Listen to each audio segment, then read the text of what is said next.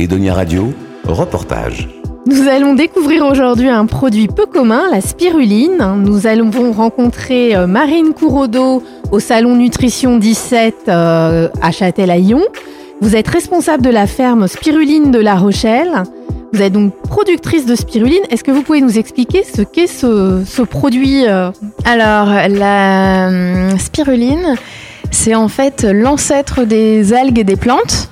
Et euh, c'est une cyanobactérie qu'on va manger euh, en général. Euh, là, moi, je la fais sous forme de petites paillettes, de petites brindilles qu'on peut saupoudrer. C'est un aliment qu'on saupoudre sur ses plats, un peu comme vous allez mettre des aromates, du persil, des graines de tournesol dans votre assiette. Alors la spiruline, elle, elle vient d'où? Moi, j'avais, je pensais que la spiruline, c'était, ça d'une algue qu'on récupérait dans l'océan.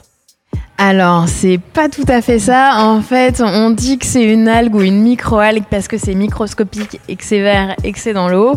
Mais en fait, c'est l'ancêtre, voilà, des, c'est l'arrière-arrière-grand-mère, en fait, de nos algues.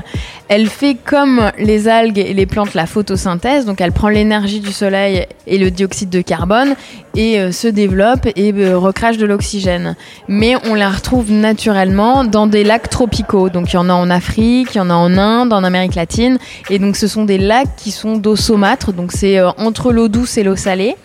Donc moi, je vais reproduire ces conditions tropicales ici à Saint-Cendre, à la ferme. Et alors, vous faites comment pour reproduire ces, conditions tropicales? Alors du coup, on, a une, on est sous serre.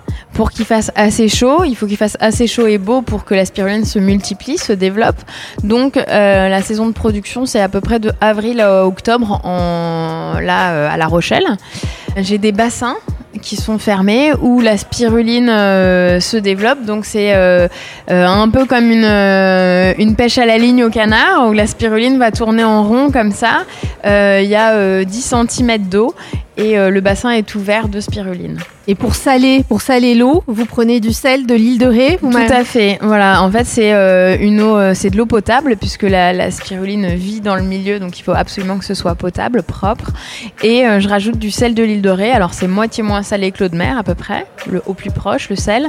Et après, il lui faut quand même des conditions particulières, donc il faut qu'il fasse assez chaud. On est sur une eau entre 20 et 40 degrés. Il faut qu'elle ait assez à manger. La spiruline, c'est un des premiers maillons de la chaîne alimentaire, donc elle se nourrit de minéraux qui sont disponibles dans l'eau, dans le sel, mais il faut aussi lui en apporter pour, euh, en fonction de son développement. Et c'est une eau qui est, euh, heureusement, euh, la spiruline se développe sur un, un, pH, les lacs sont assez alcalins, donc c'est un pH assez basique. Et donc du coup, il n'y a pas beaucoup d'autres micro-organismes qui peuvent se développer. Donc une fois que la spiruline a grandi, vous donc vous la, récoltez et vous la mettez à sécher? Alors en fait, euh, grandi, c'est entre guillemets parce que comme c'est une bactérie, eh ben euh, quand on la regarde au microscope, ça forme une petite chaîne et elle est toujours bonne à manger. En fait, on peut toujours la récolter. La chaîne, elle va un tout petit peu s'allonger, mais nous, euh, à l'œil nu, on va rien voir et, du coup, une chaîne se coupe en deux, ça fait deux petites chaînes et c'est comme ça qu'on a une multiplication de petites spirales de spiruline. Donc on peut toujours la récolter, on peut toujours la manger. Et après, moi, je vais attendre quand même qu'elle soit en période de développement pour que j'en ai toujours assez dans mon bassin pour qu'elle elle soit, elle soit présente. Une fois qu'on l'a récoltée, on fait sécher on, Comment voilà, Oui, tout à fait. Donc moi, je vais, euh, je vais récolter la spiruline, je vais la pomper dans le bassin, l'égoutter, la presser pour avoir que de la spiruline. Et après, je vais la mettre sous forme de petits spaghettis pour qu'elle sèche euh, à température ambiante. Donc c'est ventilé toute la journée. Le soir, je mets le déshumidificateur pour vraiment enlever toute l'humidité de mes paillettes, de mes spaghettis, pardon. Et, euh, et, le lendemain matin, je vais récupérer mes spaghettis qui vont être euh, bien croustillantes, que je vais pouvoir concasser pour en faire des petites, des petites vermicelles qu'on peut, qu'on peut saupoudrer. Oui, ça met une, une nuit, une journée à sécher. Ça sèche très vite en fait. Oui, entre le moment où je la prélève et le moment où on l'a en petites paillettes, c'est à peu près 24 heures. Il faut que ce soit rapide pour pas qu'il y ait de, de moisissure ou de contamination. Et alors les bienfaits de la spiruline?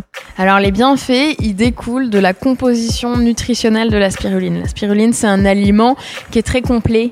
Euh, dans sa composition, il y a euh, à peu près 65% de protéines, Ce sont, on dit, des protéines végétales assimilables. Alors, je vous ai dit que c'était pas un végétal, c'est une bactérie, mais c'est ce qui s'en rapproche le plus quand on parle comme ça. Et les bactéries, elles n'ont pas de paroi des cellules, donc c'est beaucoup plus facilement assimilable pour notre organisme. C'est ça qui est pratique sur la spiruline. Donc, énormément de protéines, énormément de fer aussi. C'est un des aliments les plus riches. Donc, si on est carencé, c'est très bien. Si on a trop de fer, faut pas manger de spiruline. Euh, il y a énormément aussi de bêta-carotène, le pigment de la carotte. Il y en a 20 fois plus, au moins, dans la spiruline que dans la carotte. Et ça, c'est un très bon antioxydant pour la peau, pour les, barrières naturelles.